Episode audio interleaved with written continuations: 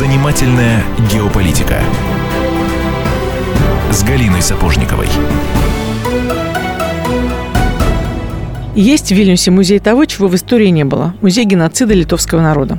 В смысле, музей доказательств того, как плохо литовцам жилось при СССР.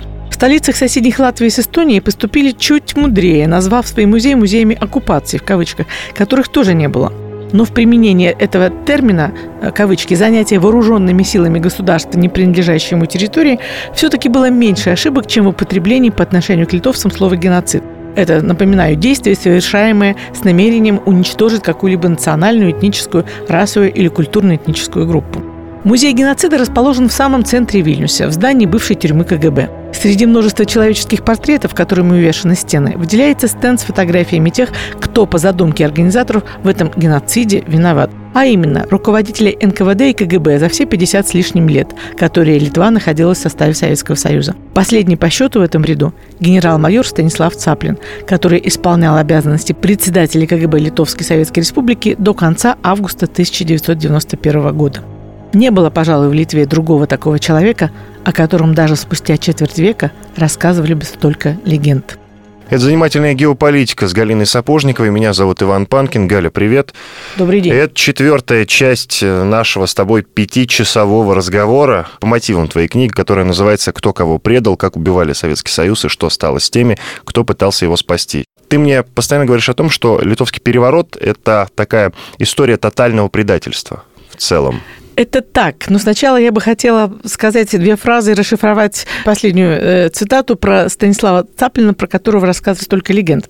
Дело в том, что на днях в «Комсомольской правде» состоялась громкая презентация э, этой книги самые интересные разговоры начались уже после того, как презентация закончилась и уехали все телекамеры, когда участники э, этого собрания, это были и последний прокурор Литвы, и коммунисты, то есть враги народа, высланные, которые 25 лет не могут вернуться на свою родину, и бывшие офицеры Альфы, и оболганные, заплеванные, абсолютно изгнанные оттуда бывший вильнюсский ОМОН. И вот э, зацапленно там поднимали рюмки и говорили, что благодаря ему вообще мы все здесь живы, живы, и очень многие люди продолжают жить, работать. Дело в том, что это крайне порядочный человек, и именно благодаря ему были вывезены в Москву множество списков с сотрудниками, действующими тайными. Э, то есть он спас множество документов, и благодаря чему люди смогли выехать, работать и не попали в тюрьмы. За это ему, безусловно, отдельное спасибо. Спустя три года жизни в Москве он был убит. Убит самым непонятным образом образом преступление не было расследовано. Он был найден на льду Строгинского водохранилища с проломленной головой. И было непонятно все-таки, чьих это рук дело. Я не склонна думать, что приехали литовские киллеры и расправились с человеком, которого э, обвинили во всех тяжких грехах, но тем не менее факт остается фактом. Этот человек очень много знал, и не стало его, этого человека. И даже вот все эти три года, когда он сам находился в крайне стесненных условиях, он не уставал звонить по всем городам городам и весим своим бывшим коллегам и пытаться устраивать своих э, сотрудников помог реально многим людям. Те, кто остались в Литве, они сделали, к сожалению, неправильный выбор. В книге есть у меня интервью с одним человеком, Александр Осипов его зовут. Я уже упоминала в одной из программ, как он мне помог э, вызвать раздражение и самые искренние эмоции у режиссера январской драмы Аудриса Буткевича. То есть он настолько, этот контрразведчик Александр Осипов настолько хорошо знал ситуацию, что он четко сразу же сходу выдал такую вот ахиллесову э, пяту и такую болевую точку для того, чтобы человек начал махать руками и говорить то, что в обычном интервью из него вытянуть было бы невозможно. И вот этот Александр Осипов рассказывал мне о судьбе тех бывших, которые там остались. Ой, она была незавидная. Дело в том, что в Литве было принято этом масса законов, которые мало того, что запрещали бывшим сотрудникам э, КГБ вообще где-либо работать. Ни охранниками, ни малярами, ни таксистами. Просто они вообще были вычеркнуты из жизни. Так вот, фирмы, которые принимали этого сотрудника, они тоже немедленно э, попадали в поле наблюдения тамошних спецслужб, э, как официальная крыша, которая представила работу бывшему сотруднику КГБ. То есть условия были абсолютно адские, для них созданы, эти люди реально голодали, они писали письма, даже, честно говоря, я когда-то взяла вот эту одно из очередных писем Осипова, привезла, пыталась через, через каких-то своих знакомых передавать в наш ФСБ, хотя я там никого не знаю, с какой из двери стучаться не представляю. Именно рассказать о том, в каком бедственном положении они находятся, как они голодают. Насколько я знаю, им никто так и не помог. Все отделывались отписками. Особенно это было характерно, естественно, в 90-е годы. Может быть, сейчас что-то стало лучше, я просто не в курсе. Но факт тот, что я презентацию начала с такой фразы о том, что моя книга – это история тотального кругового предательства. Угу.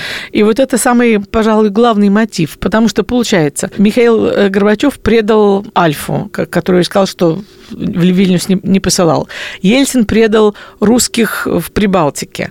Высшее руководство КГБ в 90-е годы предало своих сотрудников и никак им не помогало, их бросило на произвол судьбы. Литва предала своих лучших сыновей. Когда была презентация, вот сидели ну, роскошные литовцы, генерал космических войск Ноу Джонас. Он один на всю вообще страну такой. Знаешь, вот самый главный э, вопрос, который я выслушивала перед развалом Советского Союза, был такой – а вот ты говоришь, что все были у нас равными в Советском Союзе. А почему ни один эстонец не был в космосе? Или почему не был грузин? А вот почему не был латыш? В отношении э, Литвы этот вопрос не работал, потому что у них там был один действующий космонавт, который, к сожалению, трагически погиб. И вот был Ноу Джонас, который возглавлял Байконур, генерал космических войск. Это огромная величина, это умнейший человек. Литва должна была им гордиться, а он там признан врагом номер один. Вот сейчас его заочно судят. Он э, живет в России, он 25 лет не был ни разу в своей родной Литве. И когда я у него брала интервью для книги, у него и еще одного литовца, тоже изгнанного навсегда, Петра Ускаса,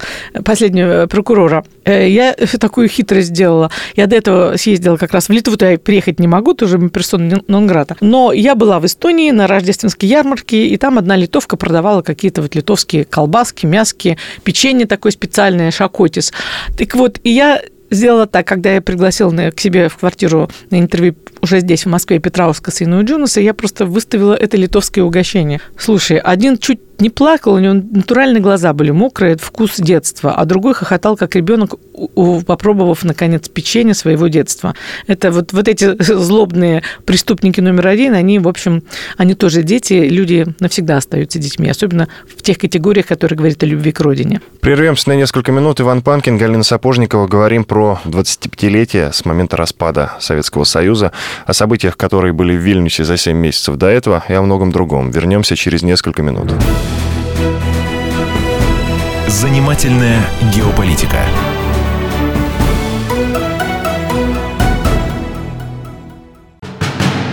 Мы живем в горячее время.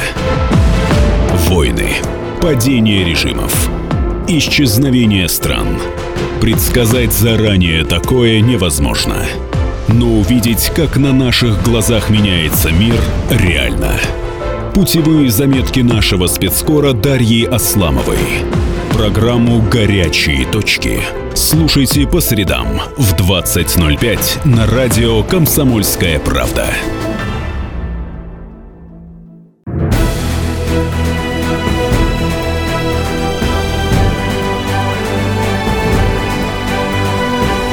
Занимательная геополитика с Галиной Сапожниковой.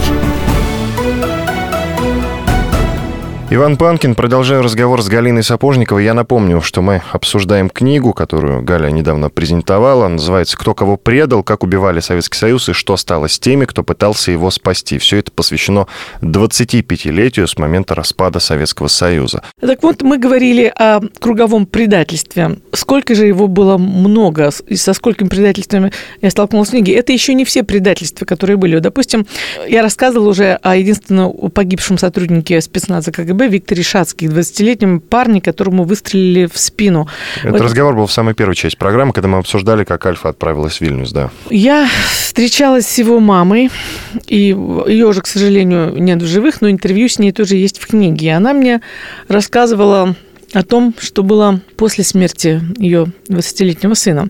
Э, тоже упомяну историю, что его просили громко не хоронить. Была такая указивка сверху, что обеспечьте минимум народа, хотя, ну что человек, он, он был награжден э, орденом Красного Знамени посмертно, но человек выполнял приказ и был предательским выстрелом убит. Ну так вот это еще не все. Потом рассказывала мама о том, что э, их вызывал Крючков, чтобы вручить этот орден. Почему? Орден, в принципе, должен был вручать Горбачев. А Горбачев испугался с ней встречаться. То есть это тоже было такое мелкопакостное предательство на уровне личности.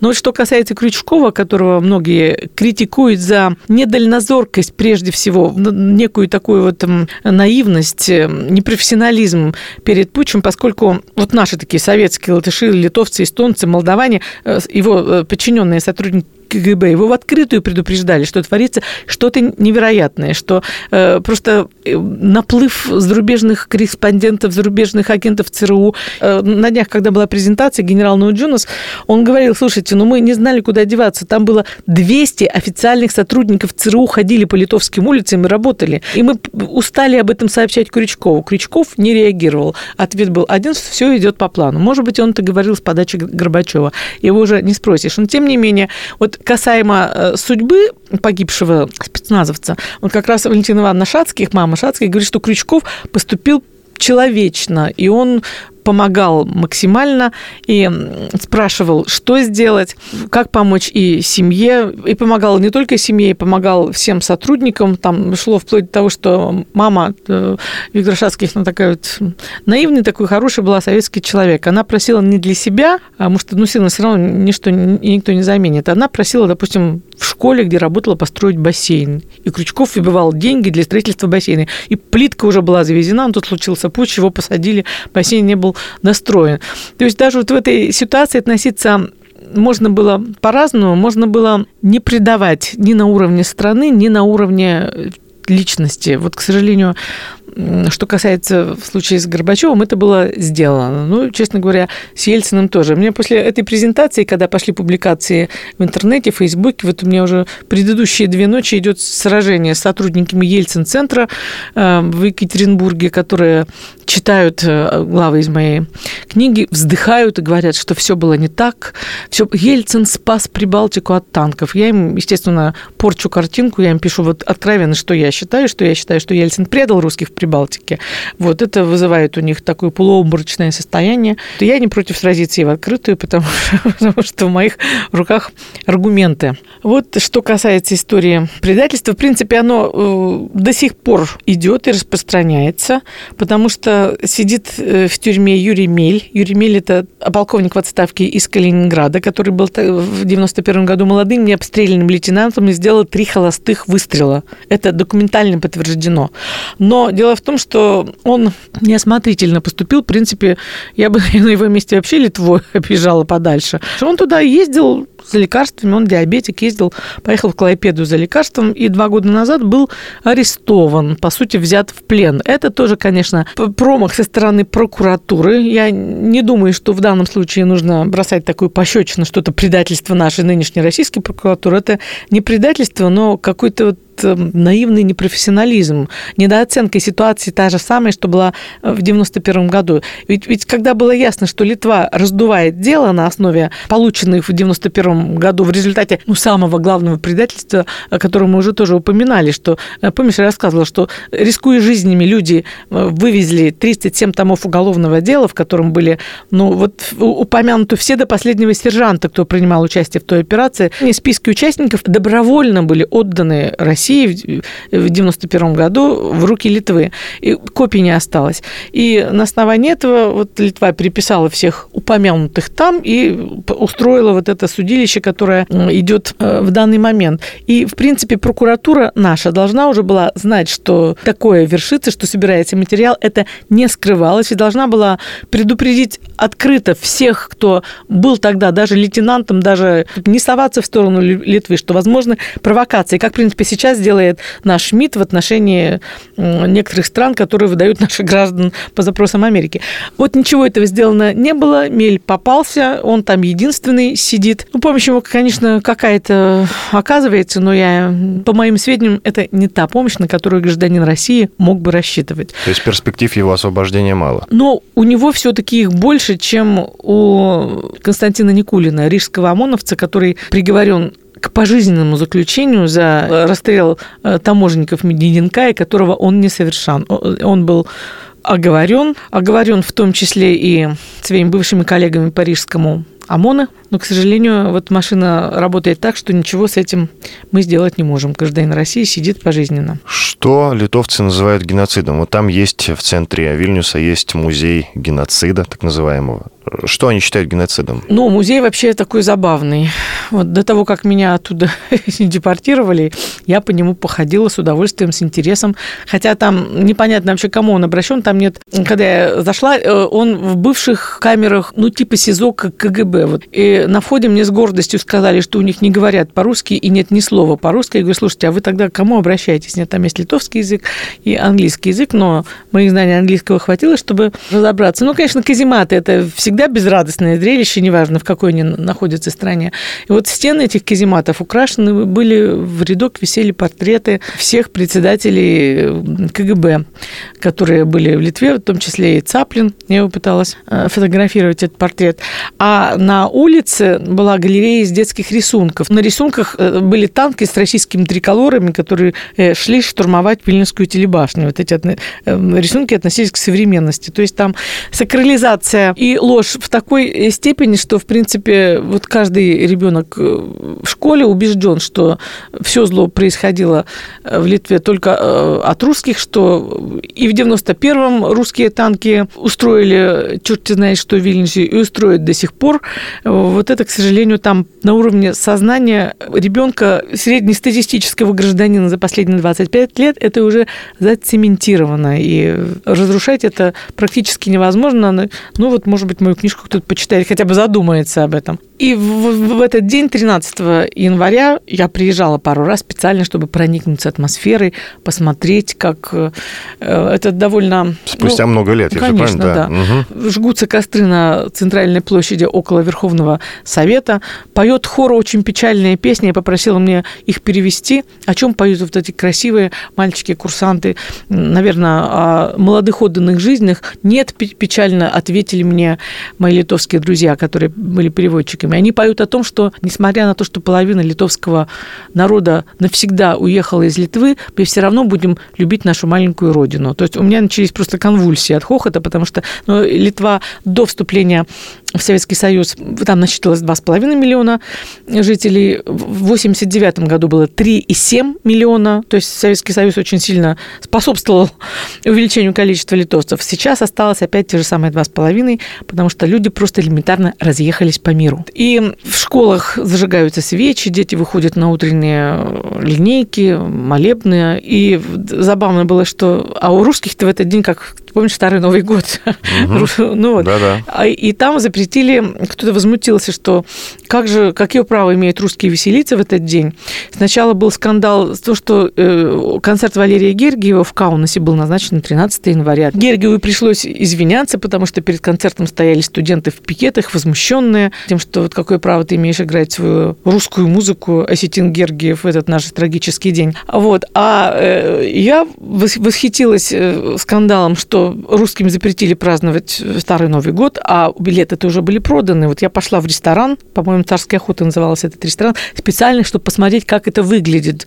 И выглядело это так, что туда набились такие вот русские компании, одетые, ну, вот не как в Москве совершенно, такие, вот как в каком-нибудь провинциальном, очень провинциальном российском городе с большим количеством золота, блеска, с какой-то цыганщиной такой. Но вот мы аккуратненько сели посмотреть, что будет, и было так, что вышел ведущий, сказал, здравствуйте всем, у нас теперь минута молчания, все вот в этой радостной э, мишуре встали, минуту постояли, а после этого позвали Деда Мороза и начали праздновать.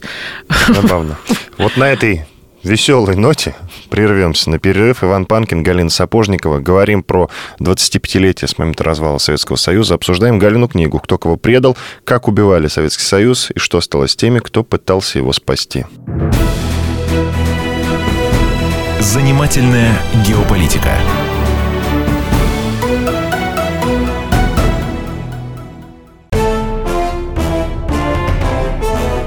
Товарищи солдаты и офицеры российской армии. Полковник Баронец разрешает обратиться. Звоните и задавайте накопившиеся вопросы. Угроза НАТО, жилье для военнослужащих и перевооружение России.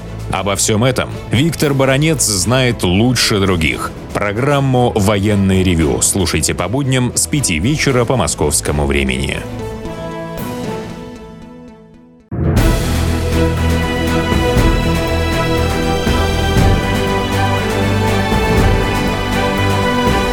Занимательная геополитика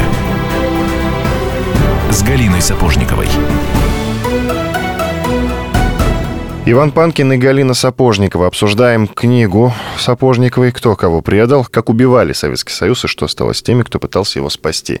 А, закончили мы на радостной ноте, скажем так, когда 13 января ежегодно люди в одно и то же время почему-то встают по струнке, а, и это у них называется минуты молчания, а потом зовут Дед Мороз. Не приукрасил же, да? Нет, э, так абсолютно, да. А, смотри, вот, Галь, мне любопытен такой момент. Почему вот это состояние русофобии только увеличивается увеличивается, начиная с 41 года, потом 91 Сейчас мы с Литвой никак не связаны, мы ее не трогаем, ну, насколько я могу судить. И тем не менее, почему-то русских не любят все сильнее и сильнее. Объясню. Но вообще, вообще литовцы очень теплые эмоциональные люди. И из всех балтийских славян они нам ближе всех. Вот мы похожи по темпераменту, как, как похожи на русских поляки. То есть, в принципе, с литовцами можно иметь дело. Они искренние, откровенные, они не такие зажатые и молчаливые, как эстонцы с латышами. То есть, в принципе, я с большой симпатией отношусь к литовцам вот, и абсолютно искренне это сейчас говорю. История была такова, что когда в 1940 году Латвия, Литва и Эстония по одному, как говорят сейчас, сценарию присоединились к Советскому Союзу, мы говорим о сценариях Шарпа, но тогда это тоже был принципе, один сценарий, что находились силы, э, которые поддерживали, которые симпатизировали коммунистические идеи. И таких было немало, потому что все эти три страны были э, довольно плачевном состоянии с точки зрения экономики. Э, плюс ко всему там были ну, все-таки фашистствующие режимы, назовем вещи своими именами, похожие очень на сейчас, с, полным, с тем, что происходит сейчас, с отсутствием свободы слова, с арестами, с преследованием коммунистов. То есть, в принципе, вот период с 20 по 40 он был непростой в республиках.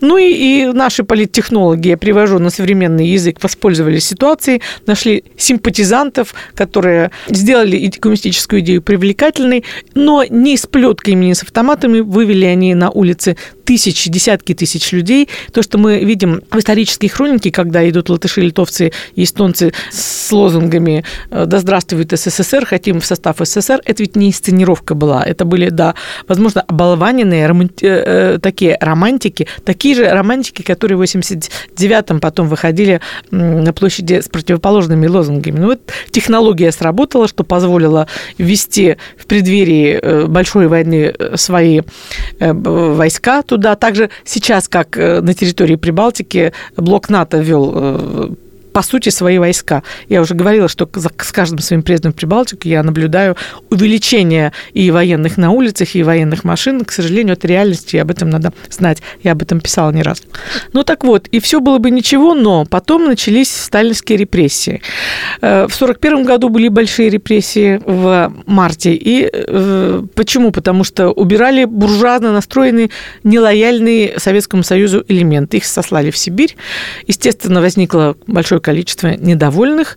Во время войны, ну, в частности, вот эстонцы, латыши вступали в дивизии СС по разным причинам. В Литве дивизии СС не было, но они отметились зато беспрецедентным совершенно Холокостом, уничтожением евреев гетто, то есть жестокость там была просто невероятная. А, в принципе, там было евреев очень много в Каунасе, Вильнюсе, то есть они уничтожали тех людей, которыми не жили рядом, они уничтожали своих соседей. Да, еще очень важная деталь. Именно э, благодаря вступлению присоединению Литвы в Советский Союз они получили Виленский край и Вильнюс. Столица-то раньше в Каунасе была, это сейчас она на Вильнюсе. То есть это, в принципе, польские земли. Город Вильнюс был польским, потом польско-русским, но никак, никак не литовским. Они все время об этом э, забывают, то, что вместо благодарности Советскому Союзу, который могла бы вообще э, Вильнюсский, Виленский край себе присоединить, но нет, отдали республикам. Э, вот мы получаем только гадости в ответ. Ну так вот, но эти репрессии не могли не сказаться.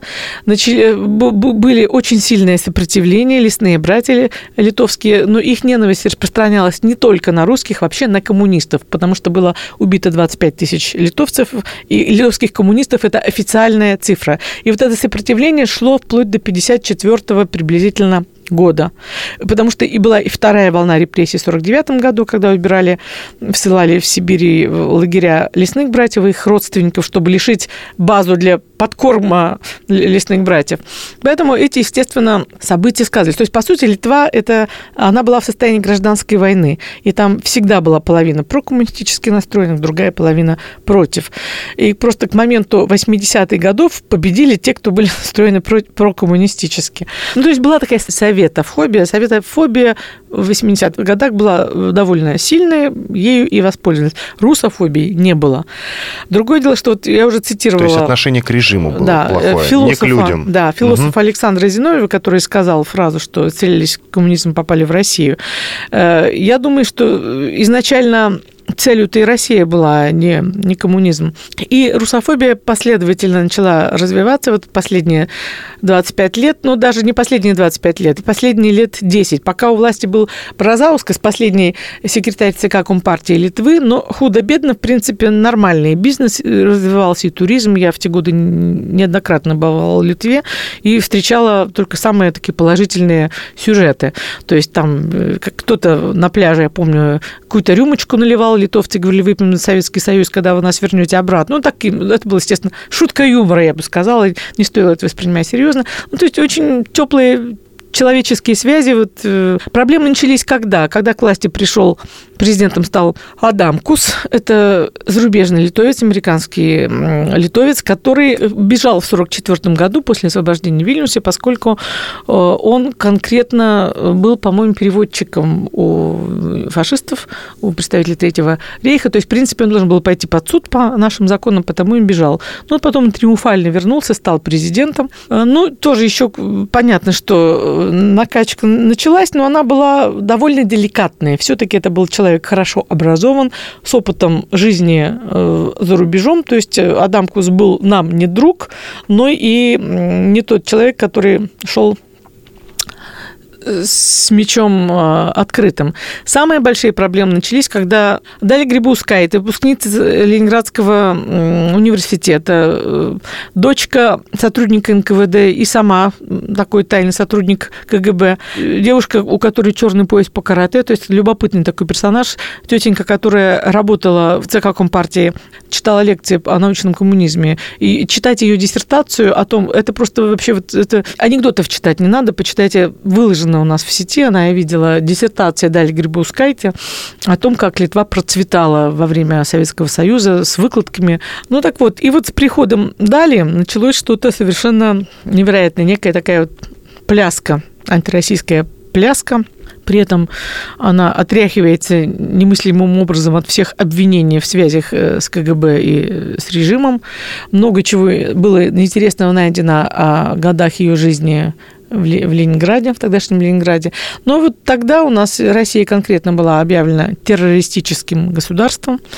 Тогда стало, стали вытаскиваться самые невероятные сюжеты. Э, тогда Даля, которая метила на место э, в структуре Евросоюза, еврокомиссаром она хотела быть, вот тогда она сделала на это ставку. Э, собственно говоря, роль Литвы в нынешнем кризисе в Евросоюзе, связанном с Украиной в том числе, виновата именно Литва, потому что еще за полтора года до Вильнюсского саммита, который, напомню, был в ноябре 2013 года, тамошний институт стратегических исследований выпустил такой доклад, в котором, ну, по сути, вот сформулировал этот принцип, кто либо с нами, либо против нас, никакого Евразийского союза э, для Украины, и, по сути, Януковичу выкручивали руки максимально.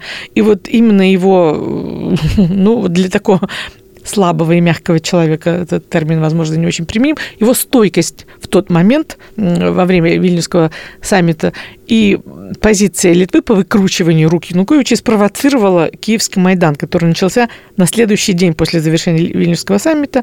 То есть Литва непосредственно имела и, и сыграла роль архитектора этого кризиса и провокатора. И вот все-таки не забывай, что Литва единственное европейское государство, которое официально поставляет оружие Украине. То есть 10 тысяч жертв на Донбассе, это должно быть записано насчет Литвы в том числе. В этом мое убеждение. Иван Панкин и Галина Сапожникова. Обсуждаем книгу Гали, которая называется «Кто кого предал» предал, как убивали Советский Союз и что стало с теми, кто пытался его спасти. Через несколько минут продолжим. Занимательная геополитика.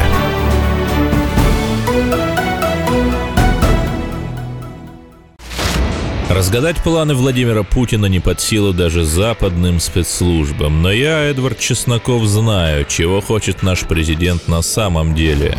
Каждый четверг вместе с вами в прямом эфире разгадываем мотив очередного поступка Путина. О чем думает и что планирует Владимир Владимирович. Слушайте и звоните в программу «Вождь» по четвергам в 20.05.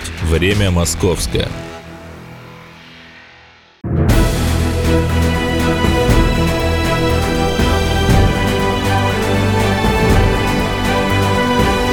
Занимательная геополитика с Галиной Сапожниковой. Иван Панкин и Галина Сапожникова. Говорим про книгу Гали «Кто кого предал, как убивали Советский Союз и что стало с теми, кто пытался его спасти». Итак, в Каспировидении есть э, глава такая в своей книге «Без Родины». Э, Каспировидение по аналогии с фамилией Эдмундас Каспировичус человек, который э, принял на себя основной удар 13 января 91 года, как ты пишешь.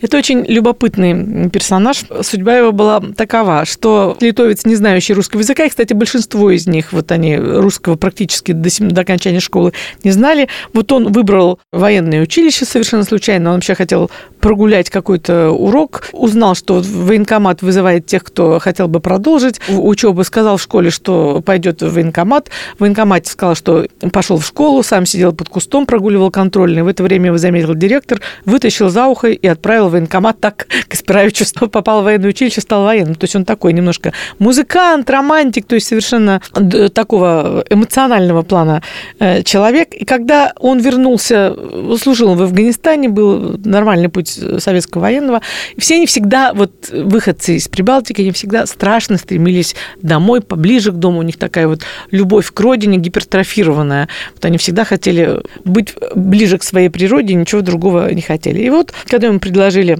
перевод в Литву, он с удовольствием согласился и долгое время не мог определиться, потому что э, кто прав. Он ходил на митинги, он слушал одних, вторых. Его родня хотела э, перемен, хотела всего нового.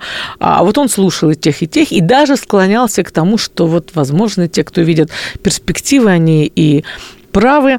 Ну, а потом все-таки, послушав Ландсбергеса, поняв, э, что мы имеем дело все-таки с провокацией, особенно после 13 января, он пришел к другим выводам, стал на другую сторону. И когда после либо захвата телевидения, либо освобождения, его можно по-разному, э, возникла э, необходимость посадить к микрофону человека с абсолютным свободным литовским языком, ему предложили, и он согласился. От него там вся родня в ужасе отворачивалась, кричала ему, что ты делаешь, и его отвергала. И он стал таким вот символом вот этого вот телевидения, которое было возвращено к Советскому Союзу. И потому его даже называли Каспервидение. Но там был какой еще интересный сюжет. Э, за несколько месяцев до этого его коллеги-журналисты спросили, говорит, слушай, а ты знаешь, ты служил в Афганистане? Служил.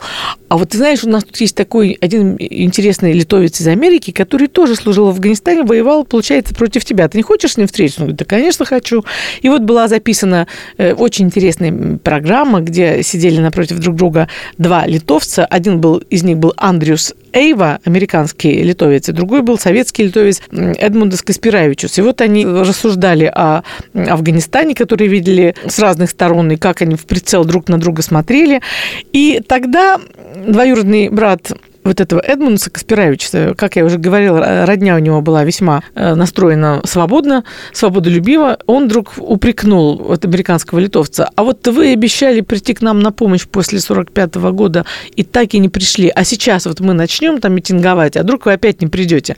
На что Андрюс Эйва ответил ему очень хорошей формулой. Мы уже здесь. Вот, вот это, в принципе, этот ответ, он э, говорит э, очень о многом. О том, что к 89 году уже, в принципе, судьба Литвы была решена. И пока наши органы, которых демонизировали в это же самое время в газетах, просто наивно хлопали ушами, совершенно прекрасно действующие сотрудники американских спецслужб посылали своих эмиссаров, заезжали на территорию Прибалтики и совершенно прекрасно там выстраивали структуры, готовились э, к тому, что рано или поздно, чем раньше, тем лучше это произойдет. То есть Советский Союз будет полностью низложен, и они получат плацдарм для своих интересов, что как и получилось, в принципе. А далее, потом с этим э, Каспировичем продолжение его судьбы тоже интересно. Он уехал из Литвы в ту ночь, когда случился путч, совершенно не зная об этом, потому что ему предложили, он владел китайским языком, ему предложили десятимесячную стажировку в Пекине. Ну, кто от этого откажется еще в конце Советского Союза увидеть за границу, когда мы все были практически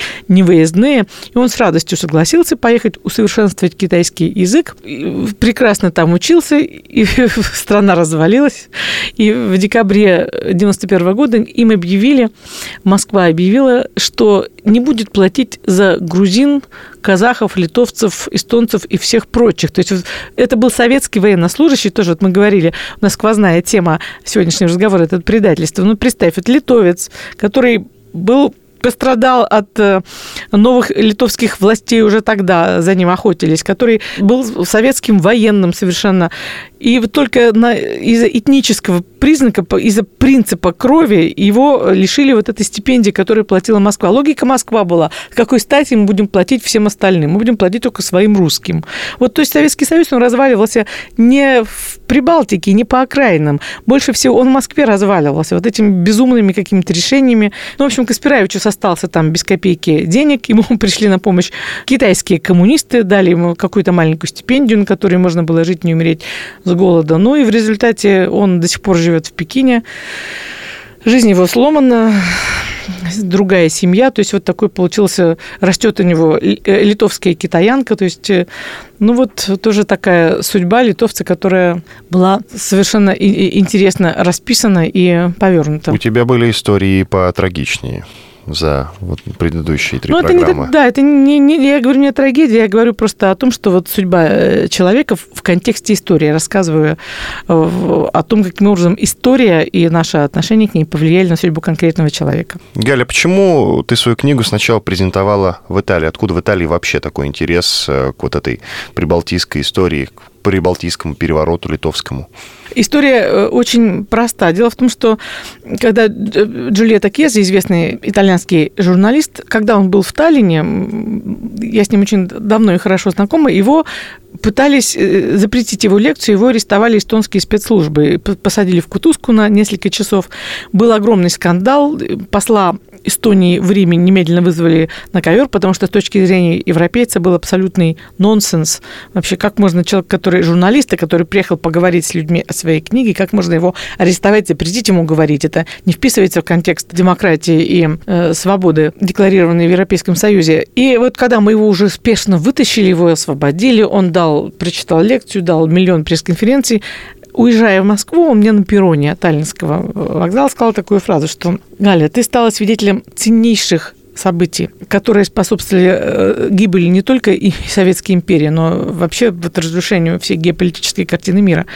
Э, ты обязана об этом написать, э, написать то, то, что ты знаешь. И вот тогда я задумалась об этом. В принципе, я еще много чего знаю, просто к тому времени книга о Литве была в наибольшей степени готовности. И когда она была готова, в принципе, я совершенно логично позвонила ему и отчиталась, и вот тогда было предложение, что а давайте мы ее издадим в Италии, потому что эта тема тоже интересует. И в том же издательстве, в котором издавались книги самого Джульетта и книги, недавно мы рассказывали в эфире радио «Комсомольская правда», книги Гимитана, это такой швейцарский журналист, который написал энциклопедию русофобии, энциклопедию всей мировой русофобии. Очень интересная книга.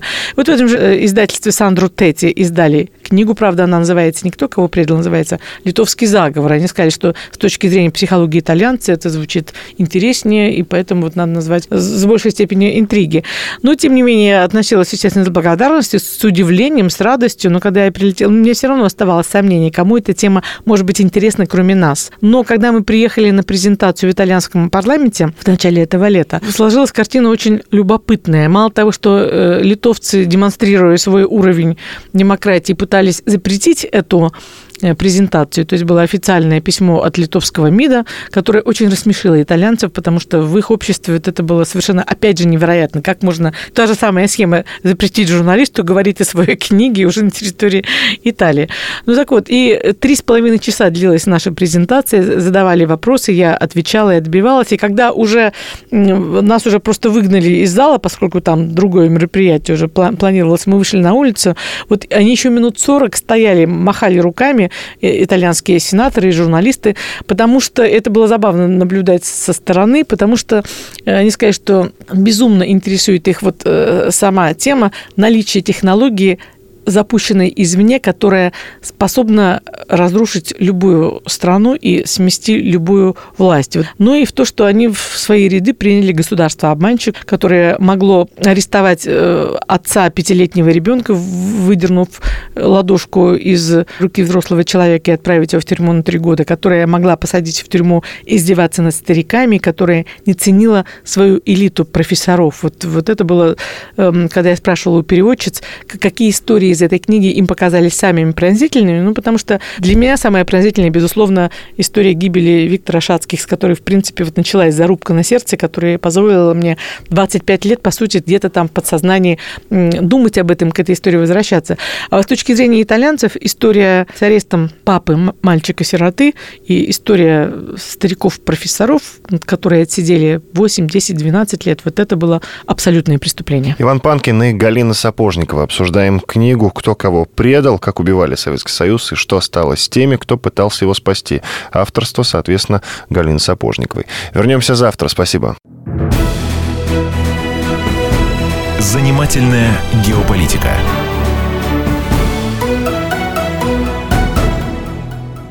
И сошлись они в чистом поле, и начали они биться, каждый за свою правду. И не было в той битве ни правых, ни виноватых. Звон стали. Крики поверженных. Самый беспощадный проект радио «Комсомольская правда». Радио «Рубка». Столкновение взглядов, убеждений и принципов. У гостей в студии всегда полярные мнения. Слушатели участвуют и голосуют. Нам есть о чем поспорить. Остро, жестко, жестоко. Программу «Радио. Рубка» слушайте на радио «Комсомольская правда». Каждую среду в 18.05 по московскому времени.